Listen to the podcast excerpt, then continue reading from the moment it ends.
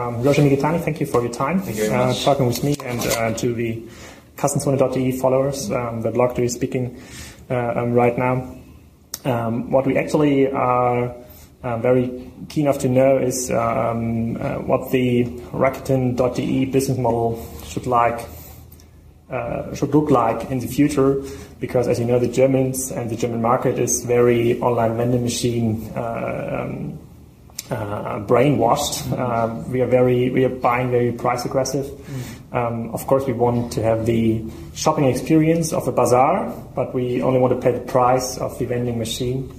Can you give us like a, a short overview about uh, why uh, a normal customer should buy on the Rakuten.de platform? Of course, the price uh, and uh, efficiency is very uh, critical part of the shopping. Uh, but on top of that, uh, you know, I think uh, end consumers is ultimately uh, looking for very uh, unique experience, and uh, you know, people wanted to, to communicate. The Rakuten is about telling stories and the communicating, and internet shopping is is part of the media in order to enable more rich the communication. Once you experience, then you will understand. But unfortunately, I think in United, in, in Germany, uh, there are not uh, the service like what we do uh, in, in Japan, basically. Not yet. Not yet. Okay. Uh, but now Rakuten.de uh, is really uh, launching a new platform uh, so that uh, the merchants can sell uh, their product in a more you know unique way and make uh, their web store very very different from other other sites. And also definitely uh, the we need to uh, you know not just electronic products, but we need to have a different kind of product as well. And um, in your in your book, in Marketplace 3.0, you gave the example of um, um, there are still a lot of small business owners in the street. The I think you gave the example of a fish store Fish or store. something versus a, a supermarket. Uh, but what we uh, realize today is that more and more of uh, such small um, stores um, close their doors actually um, because uh, yeah, people want this kind of shopping experience, but uh, um, they don't want to pay the price, uh, the, the upper price in these um, smaller stores. Um, probably Japan is regarding these uh, offline store concepts uh, years ahead of the German market because it's like evolving here right now uh, really, really fast. Um, uh, do you think there's uh, um, like a, a barrier where um, people will start buy more offline, like on the uh, on the uh, on the offline retail um, stores, like on the online retail stores, uh, because they are missing the experience. Because when all the stores here around are closing, all these little fish stores, the uh, paperwork stores, and uh, um, uh, only supermar- supermarkets or supermarket-like concepts are um, are staying here people miss the concept because they're writing about today. Um, do you see such a development in Japan today, or Well, Japan is the same thing. Uh, what we call Shutter Street. All these uh, these small stores in uh, local uh, towns and cities, they are basically having a very difficult time uh, to compete against big supermarkets. But what's happening is we are revitalizing their business by empowering them with internet. Now all these small shops in Bamberg, for example, can sell their products to all over Germany with a very unique experience at the very uh, competitive pricing. The, that's what we are trying to do. We are trying to provide the, uh, the traffic uh, source. And the most difficult part for the small to medium-sized merchants is how to get new customer, as well as how to retain them, right? And then then that's why uh, we believe creating this collaborative destination site together uh, with tens of thousands of shops is very, very important uh, thing for them.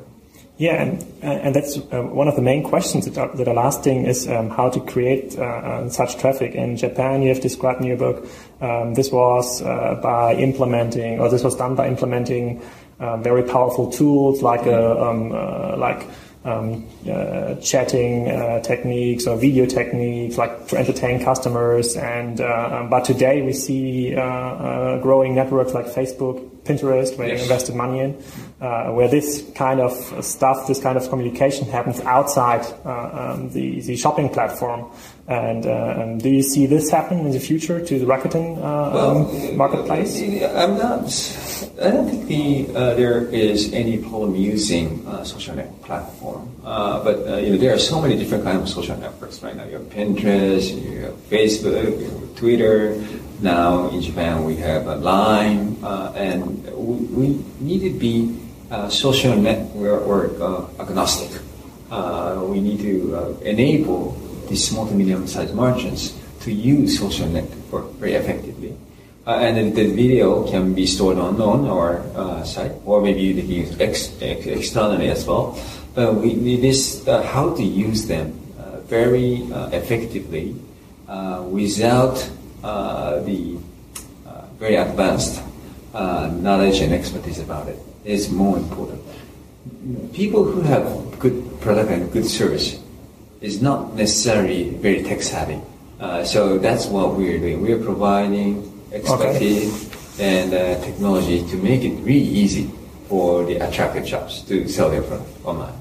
But if all the communication, let's take as an example Pinterest and Facebook, if all the communication, like the uh, um, customer versus vendor interaction happens outside the Rakuten marketplace, then Rakuten is also a vending machine, or no, it's no, becoming no, a vending machine. I don't think so. The what is thing you, you see is uh, people have a the sort of a the emotional uh, mode uh, of uh, their behavior, right? When you're using basically Facebook, you're focusing on communicating with your friends. And people are coming to Rakuten to buy something. So what, it's kind of very obvious that, well, the Pinterest is a little bit different story. Because we do uh, affiliate marketing, we know the conversion rate of each traffic source and the traffic, uh, the conversion rate of Rakuten is super high uh, compared with the traffic of the uh, social network. People don't want to get disturbed when you're talking with your friend, right? So uh, the creating very crowded, unique uh, the uh, shopping destination is very very important. You you see this already happening in the United States, for example. There is Etsy, Fab.com of course, uh, eBay is there. They are not the, the vending machines, right? So uh, I think uh, the it's uh, the social network is nothing different for me uh, than a more efficient email system. It's a it's media for us to communicate with the customer. Okay, interesting uh, point of view, actually. Um, uh, um, another question is uh, regarding your ECC. Um, um, you, you, you, you, talked about um, in your presentation you have like 50 PhDs um, analyzing the data and finding out about best-in-class approaches of how to design your uh, landing page, how to uh, design your category pages, and um, how to manage uh, um, your advertising effort. In Germany, we had uh, recently uh, a small discussion about uh, um, uh, local optimization. Like if everybody tries now the same, uh, copying the Amazon approach of the landing pages or copying Zalando.de um, SEO tactics. But if um, everybody's going to do the same, no one's going to win because the um, the um, shopping experience uh, um, uh, um, will decrease, uh, or the average shopping experience will decrease.